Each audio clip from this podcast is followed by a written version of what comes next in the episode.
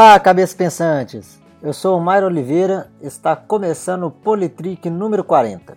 E no programa de hoje nós vamos falar sobre a reforma eleitoral, ou o chamado Distritão, como estão chamando essa nova reforma. Então, só para começar, essa reforma eleitoral de agora, ela é bem diferente daquela que nós comentamos ano passado, no programa 26.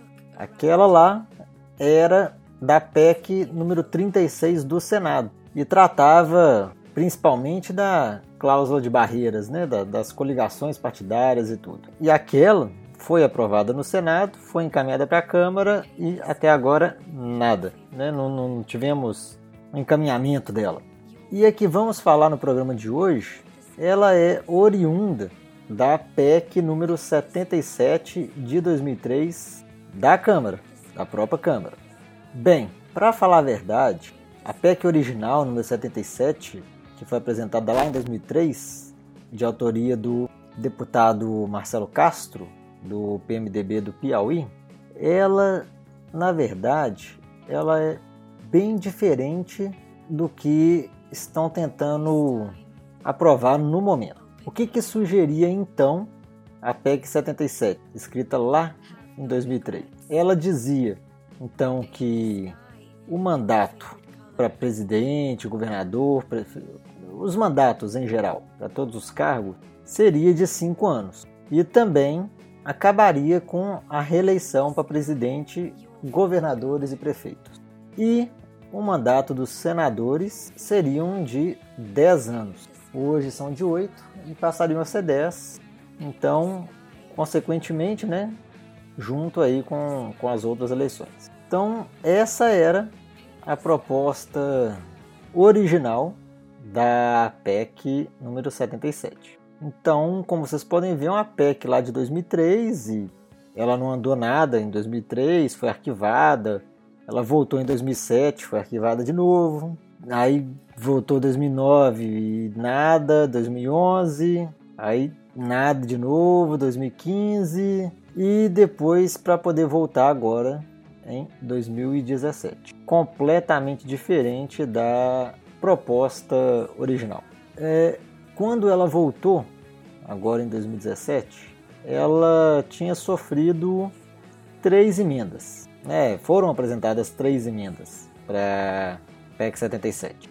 A emenda número 1 um, ela permitia uma reeleição para presidente, governador e prefeito e a quem os tenha sucedido por um período superior a seis meses. Então, essa primeira emenda, já de cara, é, mantinha essa reeleição e permitia que aqueles que assumissem é, os cargos pudessem ser reeleitos. É uma, uma única vez, a reeleição é uma única vez.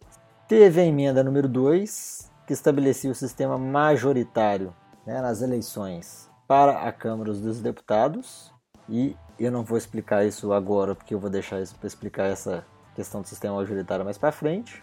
E teve a emenda número 3, que basicamente criava o ato das disposições constitucionais transitórias. Isso é um, é um artigo que foi acrescentado a essa PEC que estabelecia como que ia ser feito antes da PEC valer. Então essa emenda ela não foi aceita, porque ela não atingiu o quórum mínimo de assinaturas, mas ela falava que o mandato para presidente, governador e deputados eleitos em 2017 seria de três anos e de senadores seria de oito. É isso mesmo. Ela previa eleições em 2017, este ano. É, né, anteciparia as eleições em um ano, colocaria o mandato do presidente, governador e deputado para três anos, e assim nós teríamos é, eleições em 2020 é, para todos os cargos, né? tanto para os pleitos municipal, estadual e federal. E também estabeleci que o mandato do senador eleito lá em 2014 seria de seis anos, justamente para poder a eleição em 2020. E, consequentemente, estabeleci um mandato de cinco anos para todos, exceto para os senadores, que seriam de 10 anos.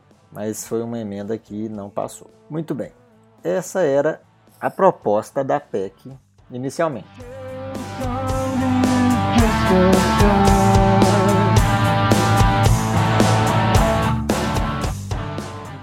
Acontece que a comissão especial que foi montada para poder fazer a análise da PEC, ela no dia 12 de julho de 2017, ela apresentou um substitutivo a essa PEC.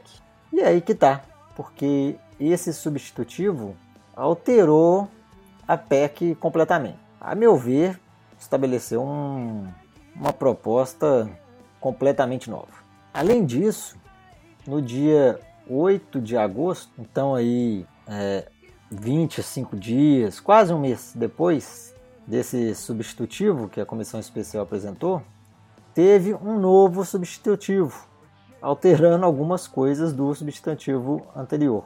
Isso para você imaginar a confusão que está sendo com essa PEC.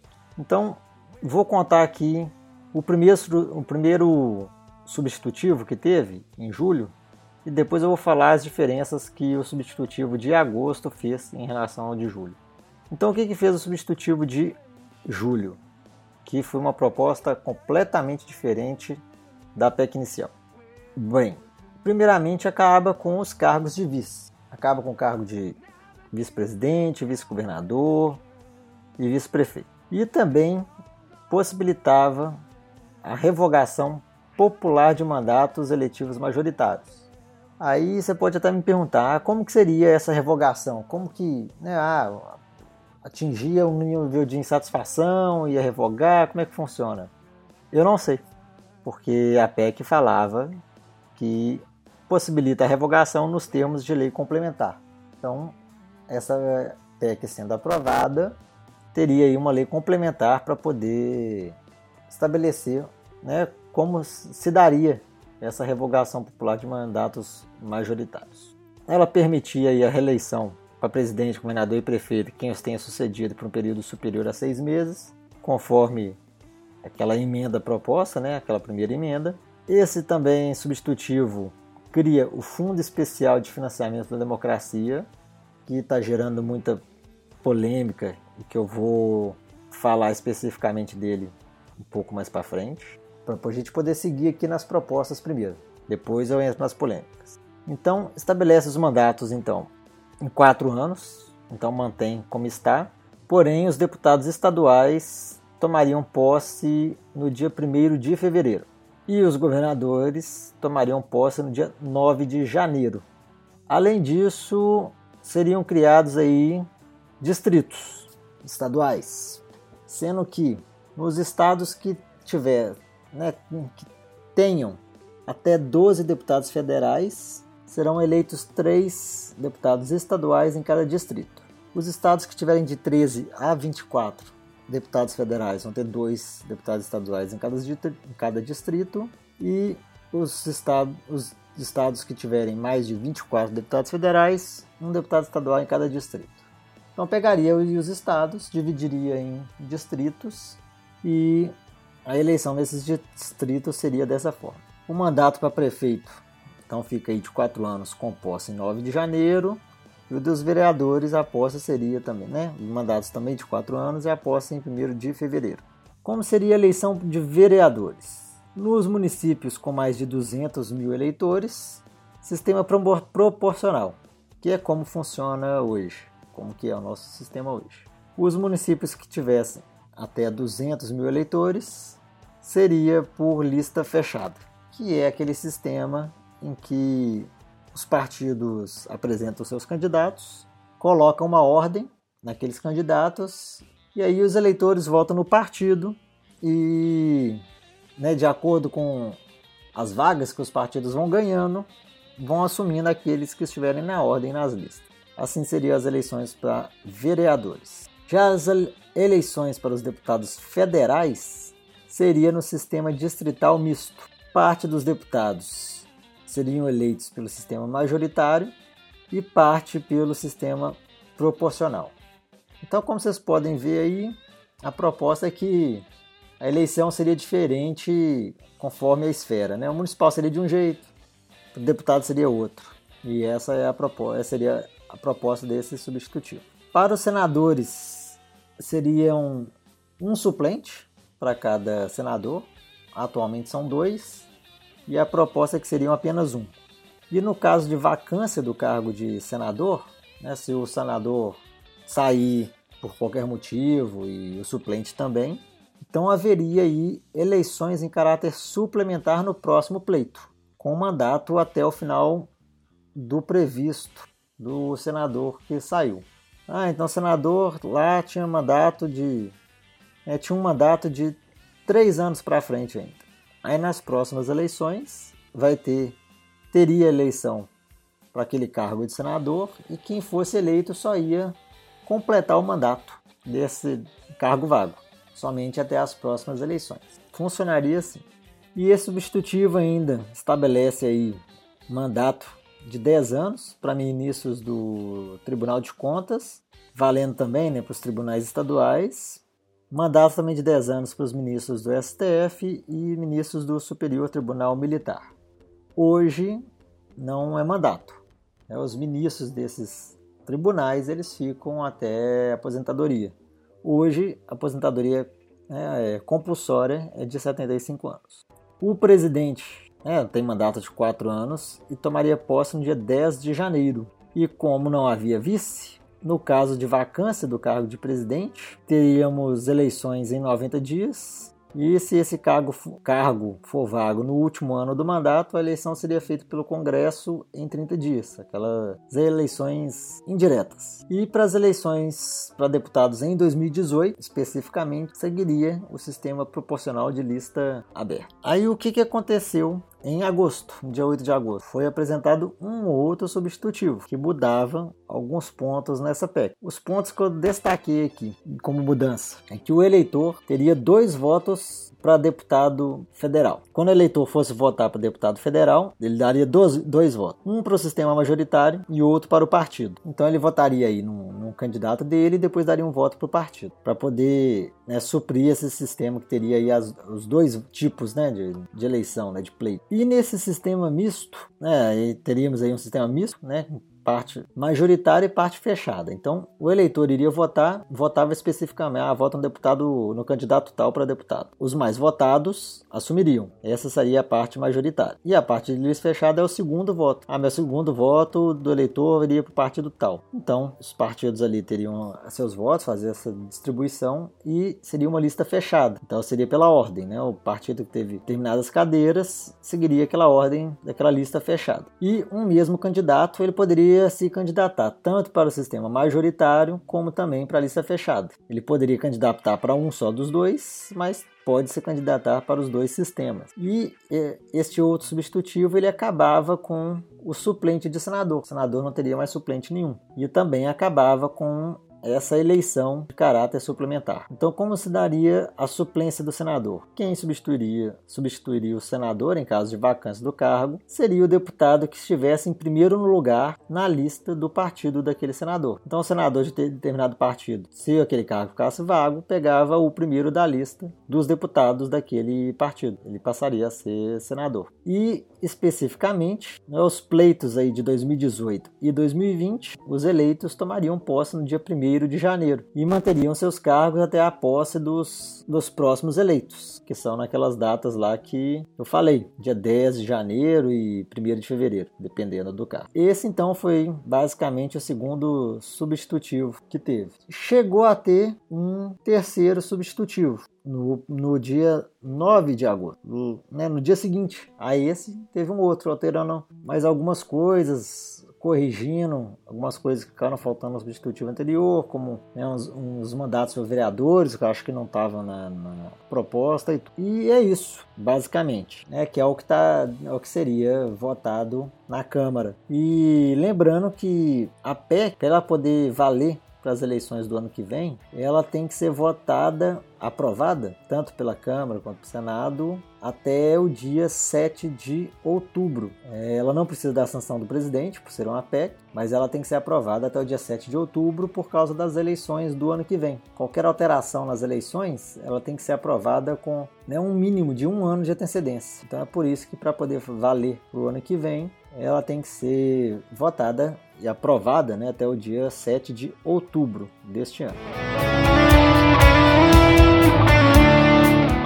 Só um comentário rápido aqui. Essas mudanças que são feitas na PEC, apresentar substitutivos, assim, a, a gente pode até pensar que isso tudo é feito lá, durante as reuniões e tudo. Mas a gente sabe que essas decisões são feitas é, dentro dos gabinetes, no cafezinho e tudo. Então, quando eles já chegam na, né, na, nas comissões e tudo, já para poder votar, já está decidido, né, o, que vai ser feito, né? Só é apresentado lá por formalidades, porque o que, né, o, o, que foi de, o que é para ser apresentado já foi decidido previamente. Então, um substitutivo desse tamanho, mudando completamente a PEC, não, não foi apresentada né, da noite para o dia, assim, né? Foi decidida não ali na reunião, né, mas fora dela, né? Então, mas nós né, população, cidadão, só ficamos sabendo das mudanças e tudo quando elas são apresentadas, né, na, na, nas reuniões, nas comissões e tudo. A não ser que né, alguma informação vaze quanto está sendo discutida, e pode vazar de algumas formas, né?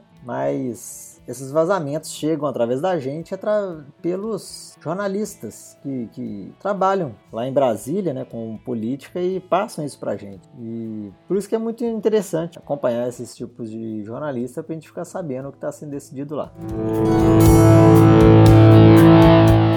Vamos então para as polêmicas aí dessa, dessa PEC. Eu acho que a primeira polêmica aí de tudo aí é o que eles estão chamando de distritão que, que eles estão querendo fazer para as próximas eleições? Seria para as eleições de 2018, ano que vem, e tudo mudaria depois nas próximas, em 2022. Então, o que, que eles queriam fazer nas, nas eleições de 2018? Montar o chamado Distritão, que seria é, a eleição majoritária para os cargos de deputado federal. Então, ao invés de dos votos serem distribuídos pelos partidos e coligações e assim distribuir as vagas, simplesmente os mais votados seriam os eleitos. E pronto. É uma forma mais fácil de né, do cidadão entender, ah, o mais votado vai, vai ser eleito, né? Porque é um, né, simplesmente assim, os mais votados são eleitos. Pronto. Muito mais fácil de entender do que o sistema atual, que há todo um, um cálculo de, de, de distribuição de vagas entre as coligações e tudo, e muitas vezes quem assume é uma pessoa que recebeu bem menos votos do que uma outra pessoa que,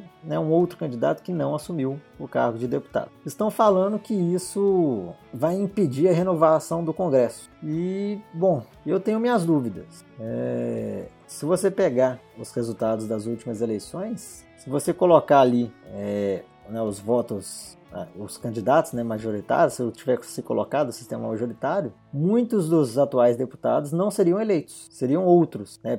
Vários tiveram mais votos dos que, do que, dos que estão lá, mas não, não conseguiram se eleger por causa do sistema atual. Agora, é, num sistema como esse, que é né, um sistema majoritário, não tem razão nenhuma de existir coligações partidárias ou é, basicamente partidos, que o voto vai diretamente para o candidato, então o mais votado, o mais votado entra lá. Não há distribuição de, de votos entre coligações e partidos, então não há interesse também por parte dos partidos de ter de preencher todas as vagas de candidatos que eles têm direito. Né? Então, assim, a cada vamos supor, a cada partido ou coligação pode ter 200 candidatos. Atualmente, no sistema atual, é interessante os partidos ou coligações terem os 200 candidatos, porque os votos de todos eles contam né, para a coligação ou partido para poder distribuir as vagas. No sistema majoritário, não conta. Como são os mais votados, não há interesse por parte dos partidos de terem todos esses candidatos. Então, em um sistema majoritário, né, a primeira consequência que nós temos aí é um, um, número menor de candidatos nas eleições. E esse sistema majoritário, ela é, existiria, esse sistema né, de distritão majoritário é, existiria só para as eleições de 2018. A partir das eleições de 2022, ficaria naquele sistema misto. Parte dos votos seriam para o sistema majoritário e parte dos votos pela lista fechada. É, não me agrada a questão da lista fechada. Isso não me agrada. Eu não sei se eu cheguei a falar isso no, no programa né, que nós discutimos, reforma eleitoral anteriormente, mas esse sistema de lista fechada não me agrada. E eu prefiro votar no meu candidato do que né, votar em alguém, votar no partido, no meu candidato, já sabendo que ele está lá no final da lista, por exemplo. Eu não tenho interesse nenhum nisso. Então eu não sou a favor da lista fechada, não me agrada. Agora, o, o voto majoritário eu acho interessante. Eu acho interessante o voto majoritário. é mais fácil de entender, os mais votados são eleitos e, consequentemente, isso pode acabar levando a candidaturas independentes. É, hoje não é permitido, mas num, a meu ver, um voto majoritário permite aí a possibilidade de termos candidaturas independentes, candidatura de pessoas que não tenham partidos, porque num voto majoritário, como não são os mais eleitos que são, que, que, são os mais votados que são eleitos, não há distribuição de votos por partidos e coligações nem nada, não teria o porquê aí de, né, de, de alguém ser filiado a algum partido para poder ser eleito. Se ele tiver condições de bancar a campanha dele e tudo, eu acho ótimo. Agora, ter dois sistemas, por exemplo, o majoritário e a lista no mesmo pleito, aí eu acho que é complicar mais ainda como já é. Se já é difícil é para a gente entender como que é feita a distribuição de, de, cadeiras no sistema hoje, se colocar ainda dois sistemas aí, ainda se colocar essa ideia de dois votos, aí não, fica mais complicado ainda entender, né, nós entendermos né, quem, quem serão eleitos e tudo. Então, eu acho que tem que definir um sistema só, não, não, não podem ser dois. Eu acho que tem que definir um, ou majoritário ou proporcional, mas assim, um, um sistema. Eu gosto da ideia de distritos, termos distritos menores, aí tanto para deputado quanto para vereador. Eu gosto da ideia de termos distritos e o majoritário dentro dos distritos. Isso pode fazer com que as eleições fiquem mais baratas, porque um candidato não terá que fazer, por exemplo, campanha no estado inteiro. Ele vai ter que fazer a campanha só naquele distrito dele. Vai ser um distrito menor e tudo. Se tiver aí os partidos aí, não vai ser interesse de um partido ter dois candidatos no mesmo distrito. Então, eu acho né, que dividir em distritos e majoritário em cada distrito seria a melhor das opções. Eu acho que está explicado aí essa questão do distritão, essa polêmica. Então vamos para a próxima polêmica, que é a questão do financiamento dessas campanhas. Porque esse substitutivo da PEC, ela cria aí o Fundo Especial de Financiamento da Democracia, que nada mais é do que um fundo público de campanha, né? um um determinado valor do orçamento aí seria destinado para poder fazer a campanha dos candidatos. Essa proposta veio, a meu ver, porque nas últimas nas últimas eleições os candidatos ficaram reclamando muito que não conseguiam dinheiro para as campanhas, porque foram proibidas as doações de empresas para as campanhas. Então vieram com essa, na meu ver, essa bobagem de criar um financiamento público de campanha. Imagina, nessa, nessa crise que nós estamos aí, né, sem dinheiro para poder fazer o mínimo que estamos precisando, e ainda vai ficar gastando dinheiro para campanha política desses, né, do, do, desses cidadãos aí. Não. Já existe o fundo partidário aí para poder manter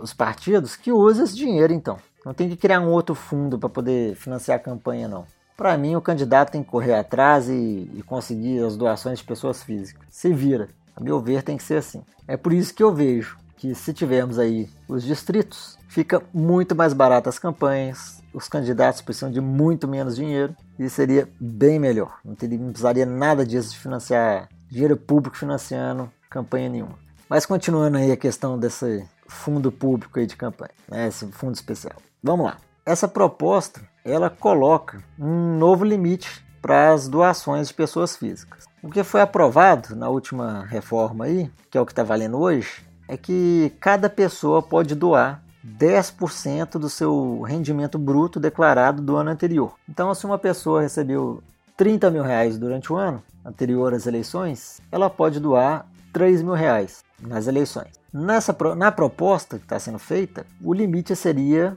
de até 10 salários mínimos ou esses 10%, valendo aí o de menor valor. Então, se a pessoa teve rendimentos de 1 milhão de reais, ela não vai poder fazer doações de 100 mil reais nas eleições. O limite dela será 9.370, que é o quanto que é o valor de 10 salários mínimos, né, atualmente. Mas se a pessoa recebeu 30 mil reais, ela não vai poder doar 9 mil, ela vai poder doar só 3 mil, o que vale ao menor valor. Especificamente para as eleições de 2018, valerá aí uma regra diferenciada, que é se esses 10% né, de rendimento for um valor maior que os 10 salários mínimos, a pessoa poderá doar no máximo 10 salários mínimos para cada candidato, atingindo aí no máximo os 10% bruto. Então aquele cara que tem um rendimento de 1 milhão, ele vai poder doar somente nas eleições de 2018 os 100 mil reais, mas desde que ele distribua esses 100 mil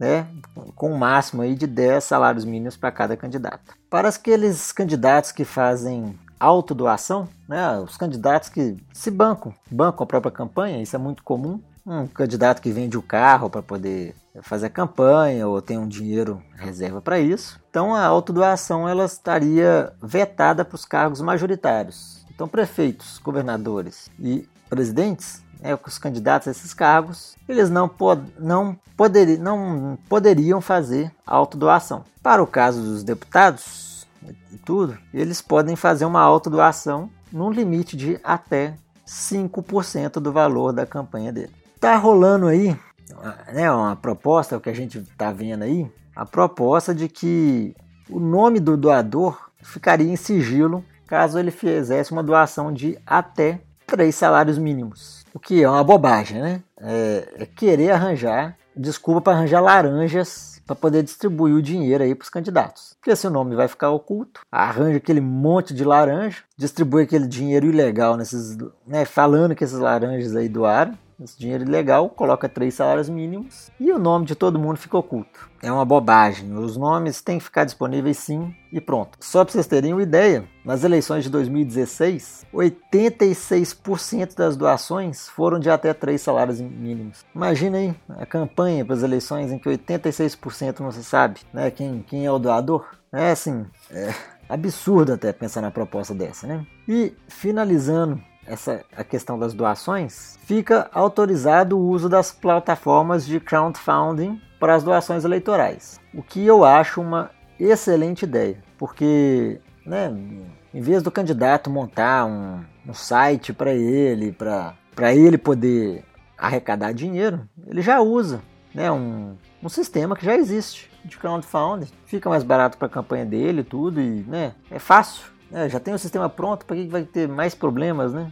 Criar mais dificuldades desnecessárias. Mas, para poder fazer o uso dessas plataformas, a plataforma ela tem que se inscrever na Justiça Eleitoral. Então, a plataforma tem que fazer esse, né, essa inscrição com a Justiça Eleitoral. Ela tem que exigir a identificação dos doadores, com certeza através do número do CPF. Essas plataformas elas vão ter que registrar as quantias é, é óbvio, já que tem um limite, tem que registrar mesmo. E tem que disponibilizar em tempo real a lista dos doadores com as respectivas contribuições de cada um deles, né? É, o que é óbvio, né? Igual eu falei anteriormente, tem o um limite de cada pessoa pode contribuir, então fica lá atualizando em tempo real. E obviamente que a plataforma tem que emitir os recibos de doações para os doadores e emitir a cópia para a Justiça Eleitoral. Como eu já falei aí no, no programa né, anterior, da, da outra vez, todo mundo que doa para algum candidato nas eleições tem que fazer tem que fazer essa declaração no imposto de renda dessa doação. Não há incidência de imposto de renda em cima disso nem nada, mas a declaração tem que ser feita. Então, por isso que é preciso esse, esse recibo, né, pro, tanto para o doador fazer essa, essa declaração, quanto para a justiça e para a Receita acompanharem para poder ser da forma né, de forma mais transparente. Então, assim, quanto mais transparente, melhor, né? É, é, é só com a transparência que a gente vai impedir essa, esse monte de doações ilegais né, para as campanhas. Já estão também falando, né, já estão com papo aí ventilando aí de quererem voltar com as doações para as empresas, né, que foram né, proibidas aí nas, nas últimas eleições. Bom, eu acho que tem que continuar proibido. Empresa não deve doar para a campanha, já que não, não é legalizado né, o lobby aqui no Brasil, então a, a empresa não, não deve fazer doações para candidato nenhum. Eu acho que tem que manter as, somente as doações de pessoas físicas. Eu acho um limite razoável de 10% do rendimento bruto e o limite aí de 10 salários mínimos. Eu acho um, né, um, um valor razoável e sempre pensando que a melhor forma é a criação dos distritos menores. Isso reduzem muito o valor de uma campanha e vai reduzir o número de candidatos e tudo. E, bom, é isso que eu acho que vale a pena. Manter as doações físicas e criar né, esses vários distritos. Mas, para o programa de hoje é isso. Eu vou deixar o link aí para poder. Dentre os links que eu vou deixar, um deles vai ser aí o da PEC 77, para quem tiver interesse de entrar lá no, no site da Câmara e acompanhar né, a tramitação e todo o histórico dessa proposta, como eu apresentei aqui. Mas muito bem, por hoje é isso. Fica aquele recado então para vocês nos acompanharem em nossas redes sociais, em nosso site. E é isso. Nos vemos então no próximo programa. Falou então, um abraço.